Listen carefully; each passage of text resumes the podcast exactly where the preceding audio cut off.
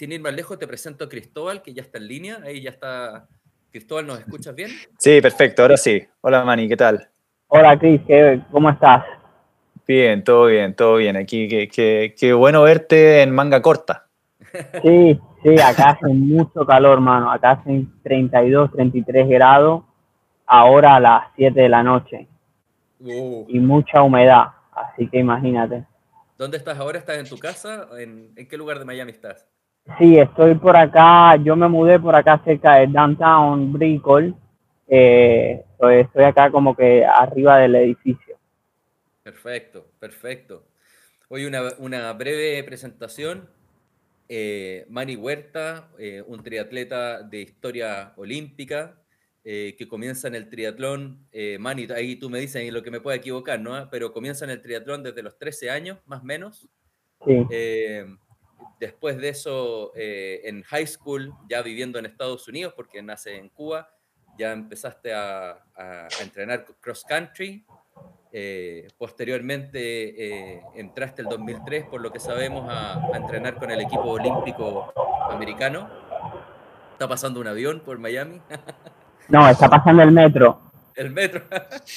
El 2003 empiezas a entrenar con el equipo olímpico americano de triatlón.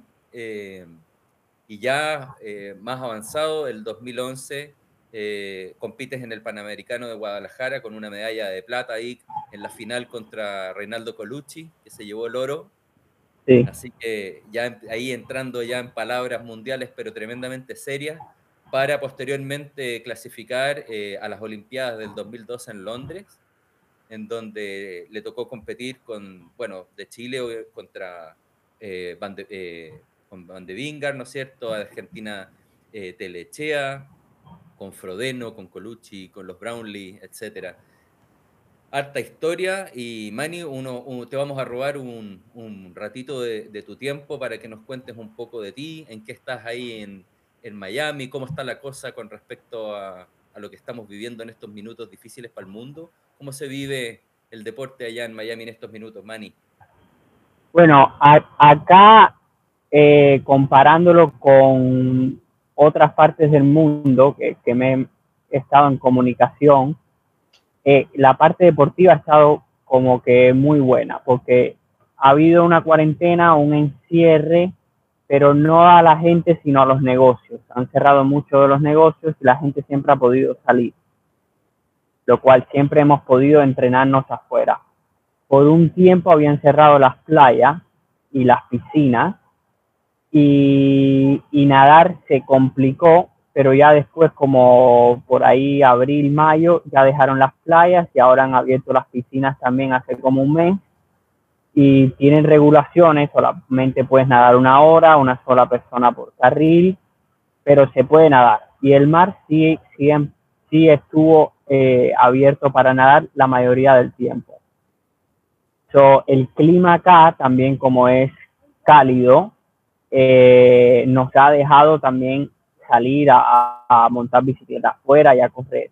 So, nosotros como que comparado con el resto del mundo como que zafamos bastante eh, sí mucha gente por miedo de contagiarse y todo se ha quedado indoors en, en trainers, en, en, trotadoras y yo entreno a, a, varias personas que han elegido eso y han salido muy poco.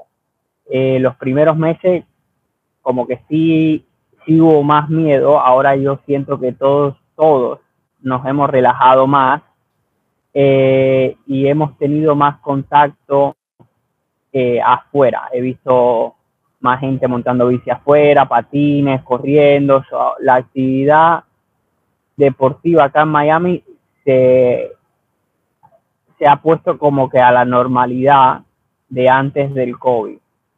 Eh, hay, hay personas que salen y tratan de correr con la, con la mascarilla, pero acá hace mucho calor sea, mucho, mucho calor, eh, es casi imposible.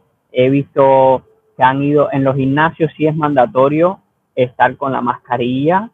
y por el, sí, han abierto, los cerraron, los abrieron, los volvieron a cerrar y los volvieron a abrir.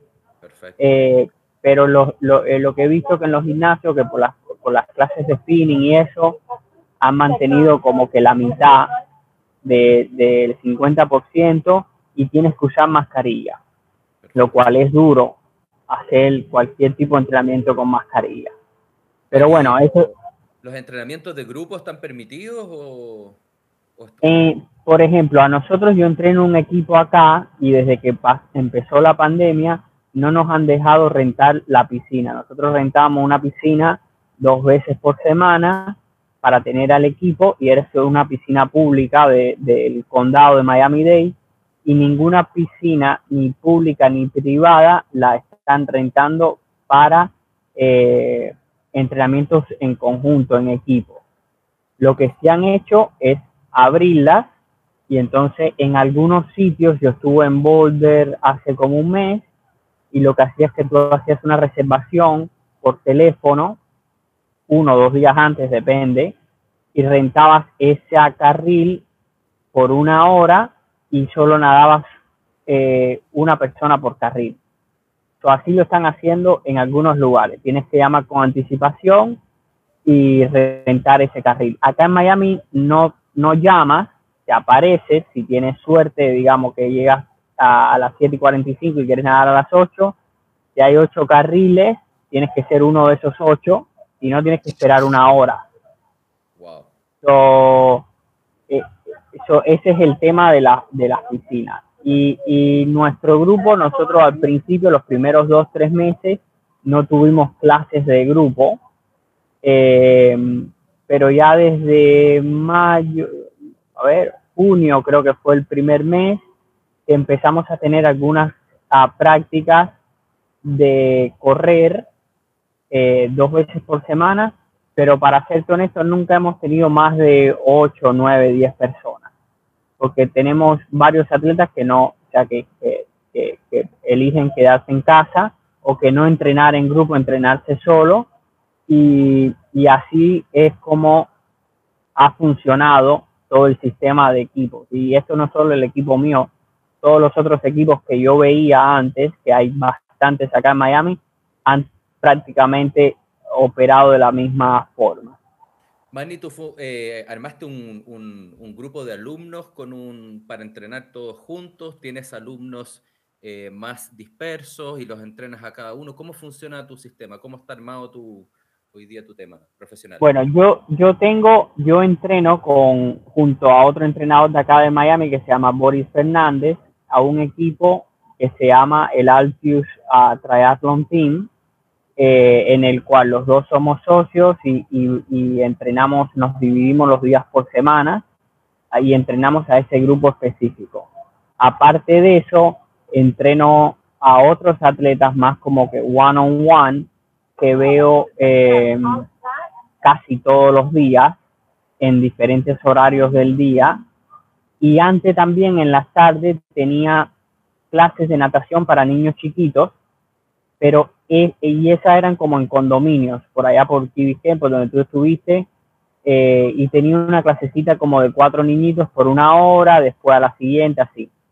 Esas clases sí, todas se fueron canceladas porque sí, los condominios de Miami, eh, en las piscinas de estos condominios solo están dejando entrar residentes y solamente, y no se pueden dar clases.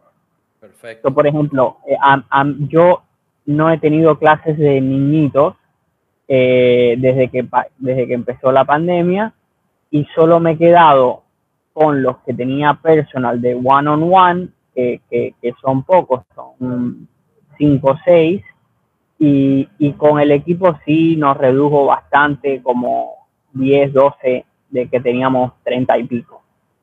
Eh, eso nos ha afectado, pero bueno, algo eh, hemos podido eh, trabajar o hacer funcionar.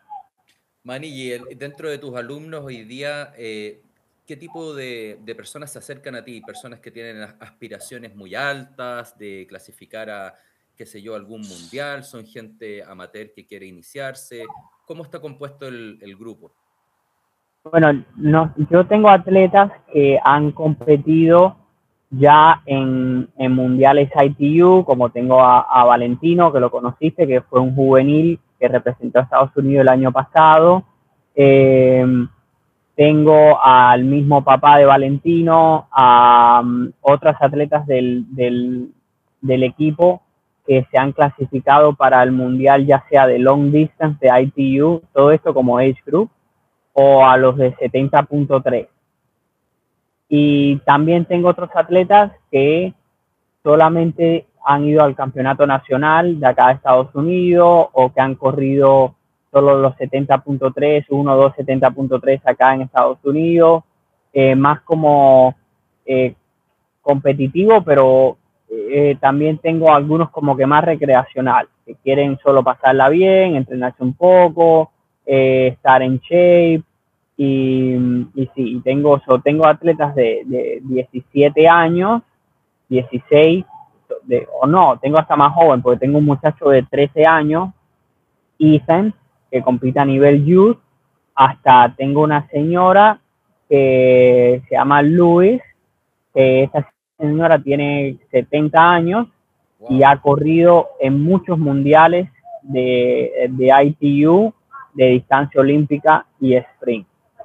Yo tengo mi variedad, es, es muy diversa y, y sí he tenido, nos hemos orientado más a, lo que es el medio Ironman o, distancia olímpica y distancia sprint.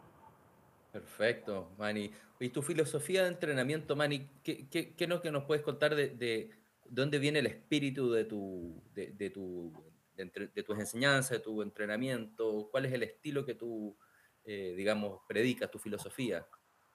Ya, yo de experiencia como atleta, eh, aprendí mucho, eh, estuve metido y entrenado con diferentes entrenadores y diferentes grupos de entrenamiento.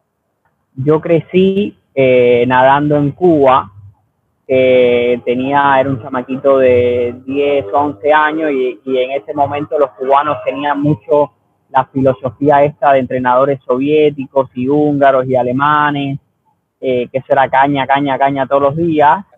Em, así fue como yo empecé como nadador.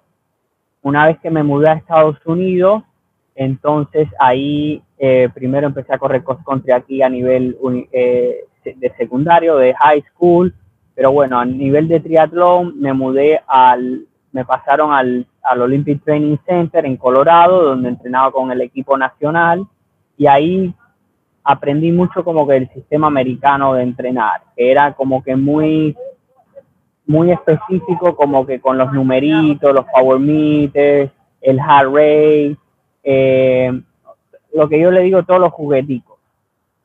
Ah, ahí aprendí eh, a usar todos los jugueticos eh, y después tuve otros entrenadores.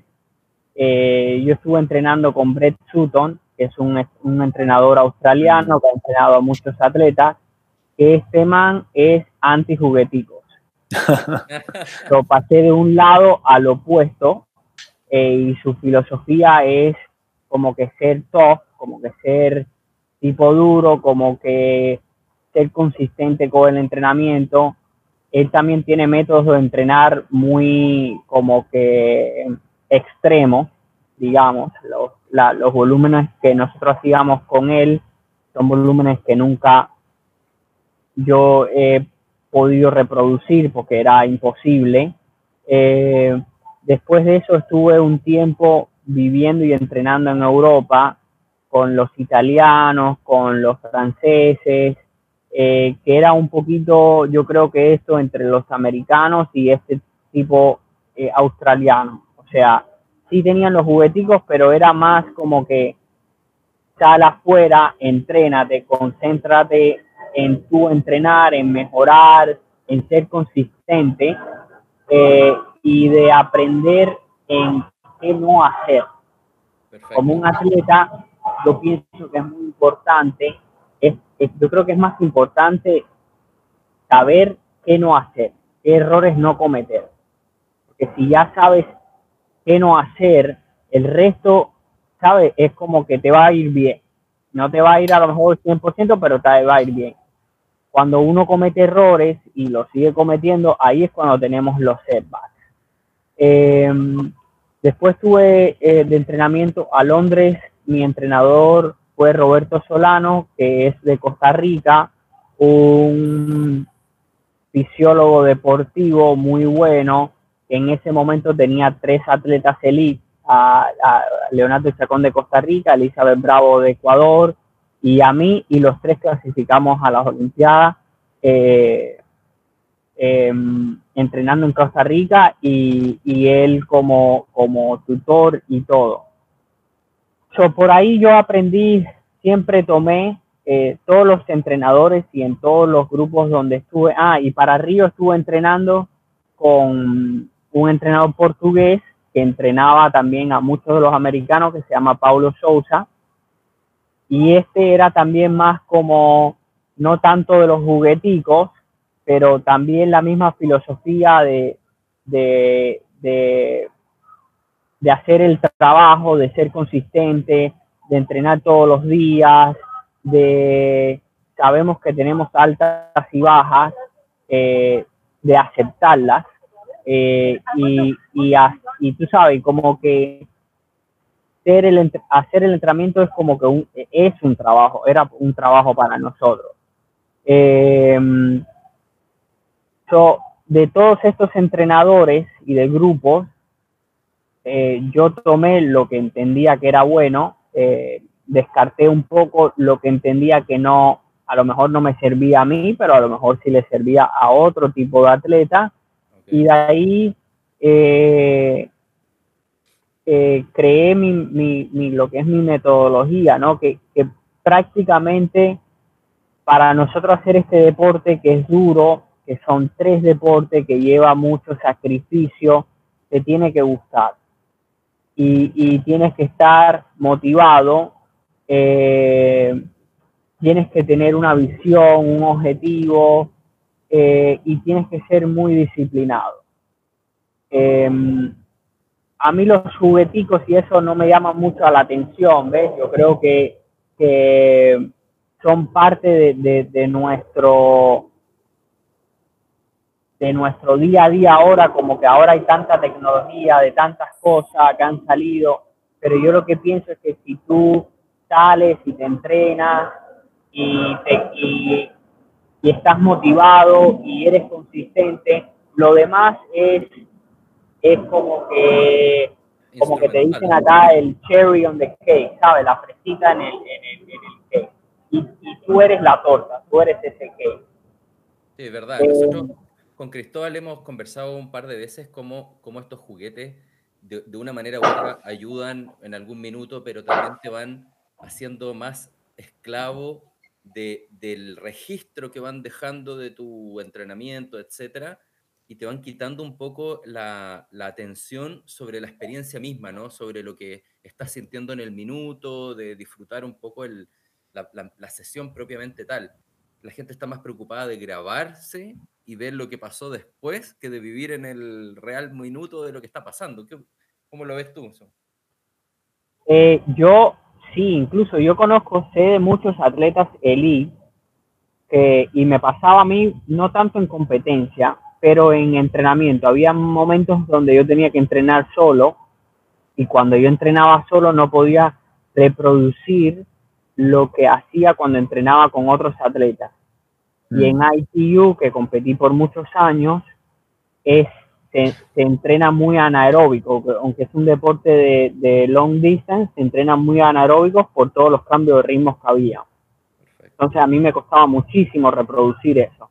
Entonces, ¿qué pasaba? Yo me iba a un training camp o X cantidad de tiempo a entrenar con un grupo, con el grupo y todo, y hacía tantos watts y tanto tiempo y tanto pace. Y eso era lo que tenía en la cabeza. Entonces me iba solo y poquito a poco no, no me daba el cuerpo para hacer eso solo. O sea, le tiraba con todo, pero no llegaba a esos watts o no llegaba a ese pace. Y me empezaba a frustrar muchísimo y a desmotivar y a pensar que estaba perdiendo la forma. Y entonces me hacía una novela y una película en la cabeza y, y, me salía entonces del fundamento que era lo que yo creía, era que, man, sal afuera, entrena, haz lo mejor que, que, que, que puedes hacer yo vivía en Puerto Rico y en, y en, y en Miami, donde hacía mucho calor y mucha humedad, que no, no, era lo mismo que entrenar en San Diego o en Europa. Entonces me, frustré y hubieron mucho, hubieron, cuando yo me di cuenta de que eso a veces me afectaba más de lo que me, me, me mejoraba, lo que hacía era que en esos momentos donde yo me sentía que no iba a estar bien o, o, que pasaba algo, los quitaba. Salía y yo corría a veces sin reloj. Salía y yo decía, yo voy a salir a correr, no sé. Yo sé que ya yo tenía en mi cabeza puntos que ya yo sabía cuánto eran 10 kilómetros, no sé, 15, tan. Y salí, y salía sin Garmin, sin reloj, sin nada, y viraba y, y, y estaba con, o sea, como que satisfecho. Perfecto. Me decía, wow, yo corrí 15 kilómetros, no tengo ni idea cuánto me tomó, pero los hice, porque era lo que me tocaba. O si no, hacía series en bici que sabía que eran muy duras y, y le quitaba el power meter y le decía, yo voy a ir al mango todo el tiempo, lo que me dé el cuerpo y no me voy a enterar ni cuántos watts son. Eh, y, me, y me funcionó eso. Y claro, cuando iba con mi grupo y con eso, que sabía que ya era otra cosa, sí, como que me gustaba ver esos números. Ah, mira, hoy metí series, no sé, a 300 y pico watts, que sabía que solo no lo podía hacer. Hoy corrí en tanto. Entonces, como que yo aprendía que eh, eh, estos equipos en algunos momentos me beneficiaban, pero cuando estaba solo o deprimido o desmotivado, era como un, era una pistola que me estaba poniendo en la cabeza. Decía, no, hoy, hoy no ando. Entonces lo eliminaba. Conozco atletas pro que han ido en carreras, en Ironman, incluso hasta en Kona, que están haciendo, no sé, top 10 y están mirando el power meter y el power meter no le está dando los watts que ellos pensaban que estaban haciendo, se están haciendo, se hacen una película mental y abandonan y después ven los resultados y dicen, no, pero si todos venían muertos, o sea, no eran mis watts, eran los watts de todos, o era el viento, o era X. Y el juguete, conozco te, muchos y el juguete te termina traicionando ahí. Sí, entonces yo incluso hasta en la ITU me acuerdo eh, ver a varios atletas que antes de la carrera le ponían un tape negro al power meter para no ver los watts. O sea, salían competían, miraban abajo, veían un tape, nunca veían los watts y después de la carrera te bajaban la data, se daban cuenta que habían hecho. Y, y me llamó la atención, ¿no? Que, que, que, hicieran eso. Yo, Ro, en las carreras mías ahí, yo no tenía tiempo ni para mirar los watts, yo no ponía tape ni nada. Yo iba concentrado en ir en el grupo, pero bueno, habían atletas que, que me di cuenta que los afectaba mucho, de que a lo mejor tenían sensaciones muy malas, con watts muy bajos, pero iban en el primer grupo y automáticamente decían, no, hoy no es mi día. En vez de, man, voy en el primer grupo, olvídate cómo me estés sintiendo, o sea, le estamos metiendo un minuto al segundo grupo, dale y ve cómo resuelves. Yo, eh, eh, viste, te, te, te puede ayudar si eres una persona que dependes mucho de lo que ves en tu Garmin y en tu Power Meter es un arma de doble filo. Absolutamente. Em, y, y, sabes, si tienes que, que, ver psicológicamente cómo lo, cómo lo manejas, y hacer algo como yo en entrenamientos y hacer algo como estos otros atletas que hacían en las carreras eh, para que no te ataque por esa parte. Oye, Mani, es interesante que, está, como, lo que estás diciendo al final es como este camino de, conocimiento individual, ¿verdad? Porque toda tú estás como contando toda tu, experiencia y cómo te fuiste conociendo respecto, por ejemplo, en este caso a, a los juguetes, ¿no? A la tecnología. Eh, pero siempre uno, mantiene esa investigación individual en un contexto colectivo, ¿verdad? Ya sea la competencia, los entrenamientos en el grupo. ¿Cómo, ¿Cómo, manejas eso ahora como entrenador? O sea, ¿cómo, cómo potencias ese trabajo, esa exploración eh, individual de tus atletas eh, en conjunto a un grupo, ¿verdad? Que, que, entrena junto, que tiene competencias colectivas. ¿Cómo lo equilibras? ¿Cómo lo trabajas? Mira, yo con el, con el equipo principalmente y con el otro entrenador, em, tenemos más casi la misma filosofía en el que yo estuve muchas veces, eh, digamos, entrenando con atletas o en grupos donde me di cuenta que yo le sacaba más provecho a entrenar con alguien o con, o con otros atletas, digamos que vamos a decir que mi entrenamiento ideal era hacer 10 por un kilómetro en pista, para hacerlo facilito. Y que, a lo mejor yo pensaba que yo se hacía 10, kilo, 10 por un kilómetro en pista, eso era lo que me iba a poner rápido en ese momento. Pero yo estaba en un grupo que a lo mejor hacía, no sé, 15 por 800. Ajá. Y yo me di cuenta que hacer 15 por 800 con el grupo o con ese otro man que corría más fuerte que yo, le iba a sacar más beneficio a hacer 10 por un kilómetro, que era lo que yo pensaba. ¿Sabes? Eso entonces, ¿qué es lo que, que, yo pienso que a veces tú le sacas por, por cuestiones de, de, entrenar con alguien que es más rápido que tú, por cuestiones de motivación, de que sabes que si, si ya hay otra gente que se va a levantar a las 5 de la mañana, ya no te vas a quedar dormido, por cuestión de seguridad también, que si vas en bici o si vas corriendo es mejor. Eh, siento que entrenar con gente, con, con un grupo, le sacas más provecho a que si entrenas solo a lo mejor y haces ese entrenamiento ideal.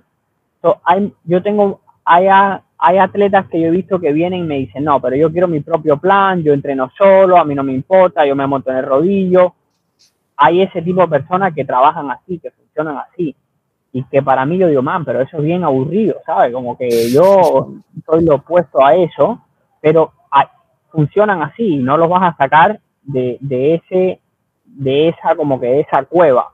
Y, y, listo, a esa persona entonces hay que entrenarla eh, y tengo varios que entrenan así, que les gusta estar solo, que les gusta su Wahoo ahora y su Swift y su rodillo y si salen para afuera van solitos o solitas.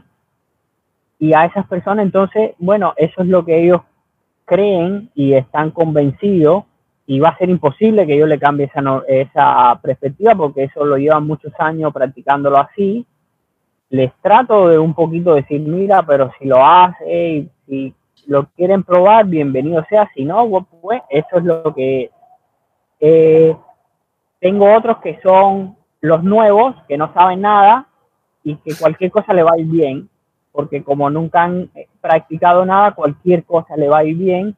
Entonces trato de enseñarles que, sabe, entrenar con alguien, que los tenga motivados, a un horario, cosa de que ya tengan una disciplina.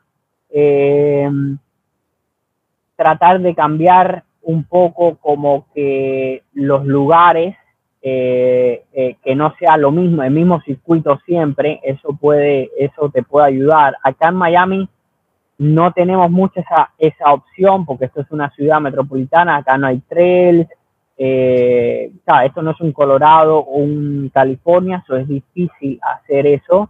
Eh, pero bueno, eso es lo que yo he tratado de, de, de, hacer con lo que, o de enseñar con lo que yo he aprendido de, de todos estos años de, competición en, en, alto nivel. Buenísimo aprendizaje. Oye, Mani, Miami como, como lugar para, para hacer un training camp, ¿Tú, ¿Tú, crees que es un lugar eh, recomendable? ¿Cómo te imaginas un, un, Yo sé que tú lo has hecho varias veces con la gente allá, pero pensando en gente que, que, no tiene eso como, como, algo común, ¿no? ¿Cómo te lo imaginas? ¿Dónde harías los entrenamientos? ¿Qué opinas de un training camp para, por ejemplo, gente que vive en Latinoamérica o, o, en, o, españoles, por ejemplo, que están al otro lado? Hacer un training camp en Miami, ¿cómo lo ves? Eh, yo pienso que es un buen lugar en el sentido de que hacer un training camp acá y también traer a la familia, eh, hace un buen, eh, porque puedes venir y puedes venir con tu familia y para la familia hay muchas actividades como ciudad en la que tienes a tu esposa, a tus hijos o, X, puedes ir a hacer tu entrenamiento y ellos pueden hacer su diversión.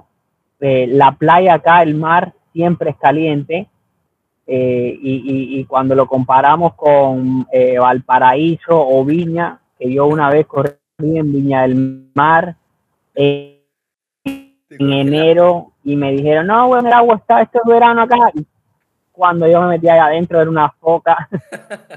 Eh, acá el agua siempre es relativamente caliente. Em, para, para nadar tenemos el mar, tenemos piscinas. En bici no tenemos montaña, esto es completamente flat. Acá hay viento, pero no hay montañas. Tenemos algunas rutas, eh, no es un California, no es un Colorado, pero tenemos algunas rutas que podemos hacer eh, entrenamientos de, de bici cortos para hacer intervalos seguros no se necesita. Fuimos, fuimos, juntos, me acuerdo, a pedalear. hicimos un pedaleo largo juntos en rumbo a Homestead. Partimos en Key Biscayne, llegamos a Homestead. Me acuerdo que tú me rescataste en la parte final del pedaleo, que yo venía ya muerto, probablemente por deshidratación. ¿Cómo es el desafío de la, de la humedad, de la hidratación ahí en, en Miami? Claro, acá es bien heavy y ahora en el verano, otoño es muy, muy heavy. O sea, cuando hacer un training camp acá, yo, recomendaría para atletas que no son caribeños y eso, que no están acostumbrados a esta humedad, tipo de noviembre, diciembre hasta marzo, abril. Es una buena época hacer los training camps acá, porque hace calor comparado con, con lo que está incluso más o menos, yo sé que es verano en Sudamérica en esa, en esa época, pero va, más o menos va a ser el verano de, de, Chile, más o menos va a ser nuestro invierno acá.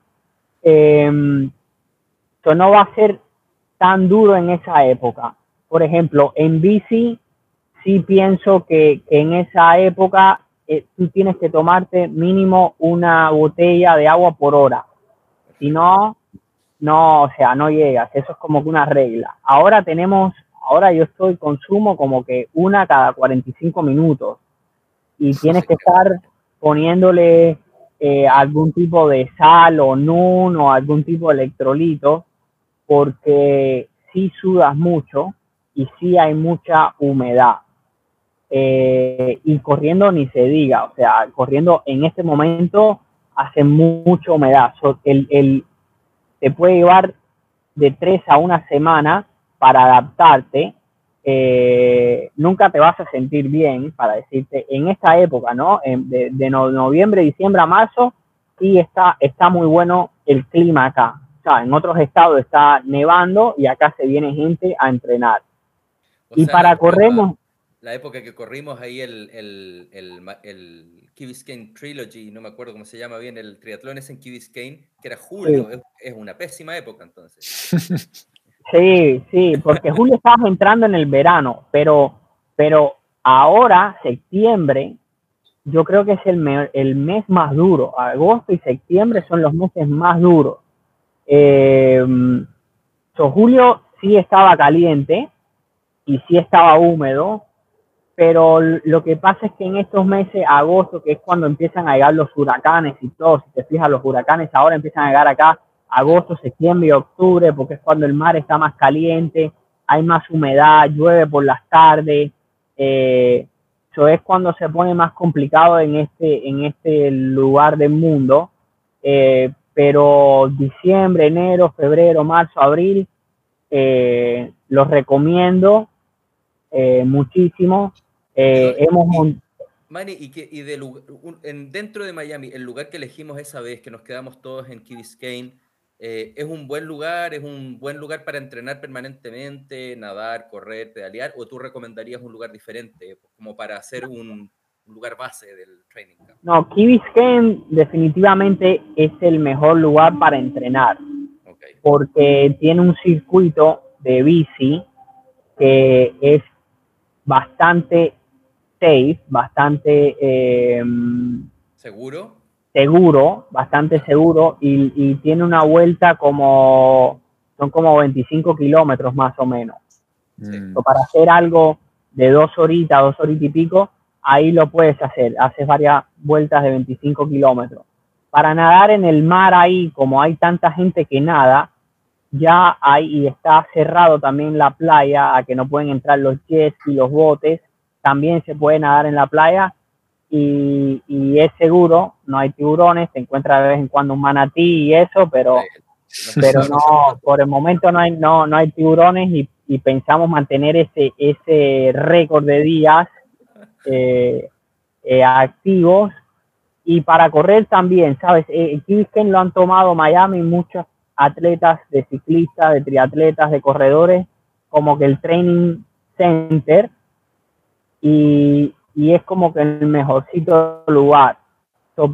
quedarse, no necesariamente te tienes que quedar en Key puedes quedarte por acá por Bricol, eh, que está relativamente al lado, a uno, dos, tres kilómetros del lugar, que puedes ir hasta en bici hasta ahí. Eh, pero es como que el lugarcito mejor. He hecho rutas en bici largas para Homestead, como fuimos ese día, o hemos ido para el norte también, para Fort y eso. Ah, es, esa ruta es mejor hacerla los fines de semana, cuando hay menos tráfico, porque tienes que atravesar el downtown. Em, y, y, los callos, Manny, ir hacia los callos, eh, que, se ve siempre como escénico, ¿no? Yo he ido, he, he montado bicicleta para los callos desde acá, eh, no he hecho un training camp en Los Cayos. Eh, los Cayos ahora están un poco cerrados con lo del COVID, pero tampoco es mal lugar para entrenar porque en esa ruta que es bastante larga hay un carril, un bici, una bicisenda y eh, no hay mucha gente que lo practica allá porque no hay mucha gente que vive en Los Cayos, pero sí es un lugar donde yo pienso que se puede hacer una base como que en Miami y como que hacer algunos entrenamientos en Los Cayos, como hacer una rodada larga hacia Los Cayos. Y Los Cayos es bastante largo, o sea, si llegas a Cayo Hueso, son, no sé, son casi 200 y pico kilómetros. Es como hacerlo en tres días, dos días. ¿Cómo te imaginas, por ejemplo, un, una pedaleada épica, por ejemplo, desde me imagino que Homestead puede ser el lugar de partida, o, porque creo que Downtown puede ser mucho, pero ¿te lo imaginas en tres, en, tres tramos? ¿Cómo, ¿Cómo, lo ves? No, yo creo que, por ejemplo, una pedaleada épica sí se puede hacer de acá desde Miami. Eh, sería pedalear todo un día, porque son. Eh, ahí, ahora mismo te lo voy a buscar acá, desde, desde donde estamos aquí, West. Eh, salen que son 165 millas, pero por el Turnpike, o vamos a decir que son 180 millas. Y ahí te vas, te vas por las calles, no te vas por la carretera misma, no te vas por... Eh, eh, o sea, a los Cayos hay una ruta, son, son 200, como casi 300 kilómetros, 288 kilómetros, desde acá, desde Downtown Bricol a los Cayos, cuando hemos ido en bicicleta, a los Cayos hay dos rutas eh, de que sale de Homestead. Una que es la autopista, el Turnpike, que en esa no podemos ir en bici, y otra es lo que se dice la carretera vieja, que va bordeando como que el, inlet de las islitas, y es como la, creo que la US One o algo así. En esta sí yo he montado bici y, y, y sí es bastante segura, tiene un carril para, para ida y un carril de vuelta. So, en esa si se lleva escolta, eh, es bastante segura. Perfecto. Em, pero sí se puede hacer, eh, obviamente tuviéramos que parar, eh, me voy a mudar un poquito porque empezó justo a llover. Aprovecha de mostrar la vista. esas nubes, qué bonitas esas nubes clásicas de Miami. Es una maravilla dan ganas hasta pedalear con, lluvia. Em, pero si pudiéramos hacer tipo, eh, cuatro o cinco paradas Y, y, completar y completar el, el, el ride para, para Cayo Hueso. Para Cayo Hueso yo no he ido en bicicleta, he ido hasta los Cayos, hasta Isla Morada, que es como que los primeros Cayos.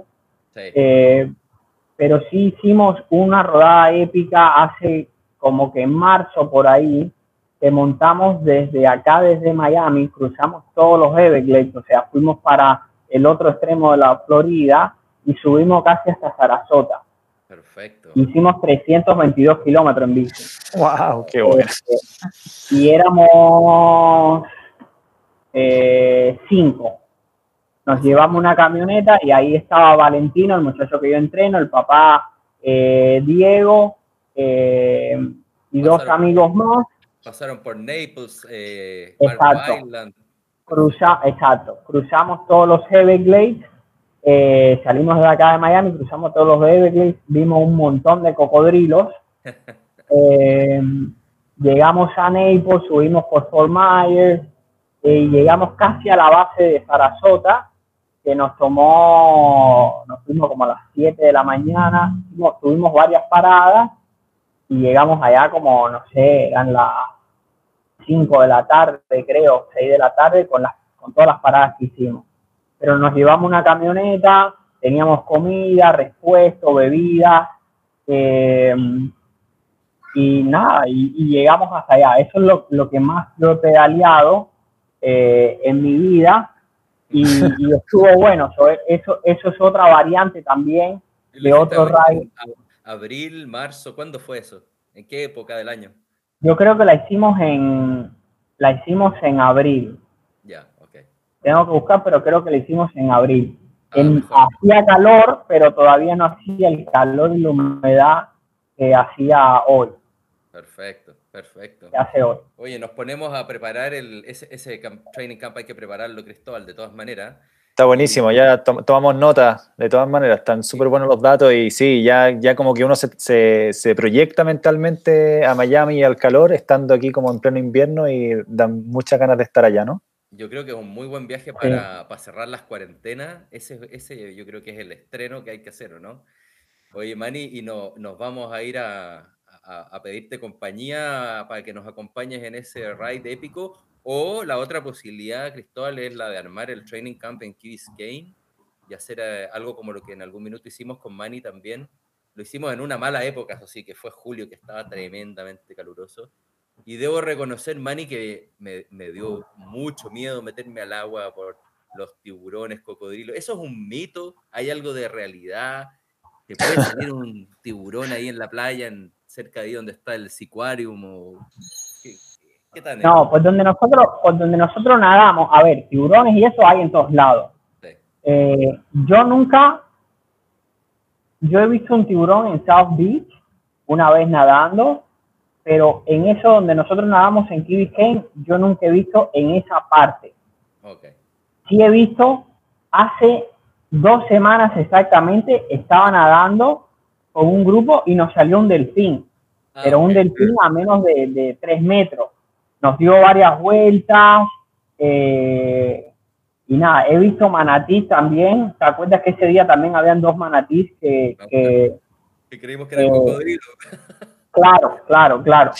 Em, pero, o sea, todos estos animales, eh, eh, yo sé que siempre escuchamos la, versión mala, sino que atacaron, se comieron a uno en Australia, al otro en Sudáfrica, pero en teoría estos animales como que nos tienen respeto y miedo, no es algo que tú te metes y te están esperando para comerte. Eh, y yo en estas playas, desde, yo llegué acá a Miami desde que tenía 13 años, tengo 36, he nadado toda mi vida en el mar, eh, estoy seguro que muchas veces he nadado con tiburones, con cocodrilos, manatí, ni me he enterado porque no lo he visto. Eh, eh, sé que, que, para alguien que viene de afuera, que no está acostumbrado a nadar en el mar, en las playas, está más está visualizado en Shark Week de Discovery Channel. Eh, y se piensa que cuando se mete esa vaina es así y, no lo es. Eh, eh, pero bueno, no, yo, por ejemplo, acá en Miami, yo nunca, desde que llego viviendo acá, nunca he escuchado que alguien ha muerto, que alguien ha sido atacado por un tiburón. Eh, ahí donde nosotros nadamos, en esa playa de Kibisen. Oye, pero igual le pone cuento, hay que decir que, que hay, hay que decir que están ahí, que es peligroso, vuelve al lugar más atractivo, hay que, hay que, hay que ponerle historia. Bueno, eso lo, hacemos cuando lleguen y queremos hacer intervalos y se, tiren y les digo, ah, y by the way, eh, hay un tiburón. Eso es lo único que eh, eh, yo tuve una experiencia de que tenía una clase como con cuatro atletas que son argentinos y estaban nadando en el otro lado, donde tú hiciste el, triatlón, Roberto, y ahí pusieron unos carteles de que hay cocodrilos. Ah, ah, ok. Han puesto, yo nunca vi cocodrilos y he nadado un montés ahí, pero vino la y los carteles, por favor, no alimenten a los cocodrilos, que para aquí, que para allá. Yo dije, bueno, y ahí yo tenía mi clase de natación todos los martes, nadábamos ahí, y vienen y me dicen, qué boludo, Manny, ¿viste que pusieron los carteles del lagarto? Y tú nos tienes nadando acá.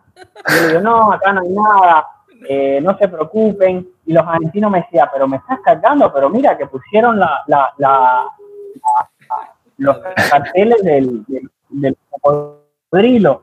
Yo le dije, bueno, más, mira, acá lo que tenemos que hacer, yo fe, porque yo no soy el que voy a nadar más lento, acá se tiene que preocupar es el que nade más lento hoy, que a ese es el que se lo morta un cocodrilo.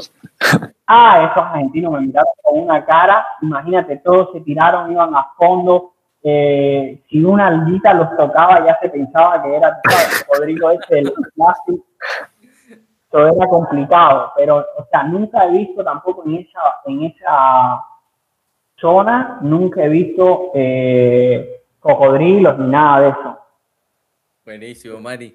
Oye, Mani, ya llevamos una hora aquí robándote tiempo, pero te quería agradecer la, buena onda y además quedamos absolutamente enganchados para, hacer el primer training camp juntos por esos lados. Y, nada, te felicito por lo que estás haciendo allá. Eh, yo sé que hay, tus alumnos te quieren muchísimo. Yo pude participar de tus entrenamientos y fue una experiencia para la vida. Así que te mando un tremendo abrazo, te agradezco de nuevo el tiempo y, nos vemos en una nueva conversación para que nos ayudes a preparar el training camp. ¿ah? Dale, seguro, seguro. Un abrazo a todos ustedes allá en Chile y a ver si, nos montamos algo para acá en el verano de ustedes, que es el, invierno de nosotros.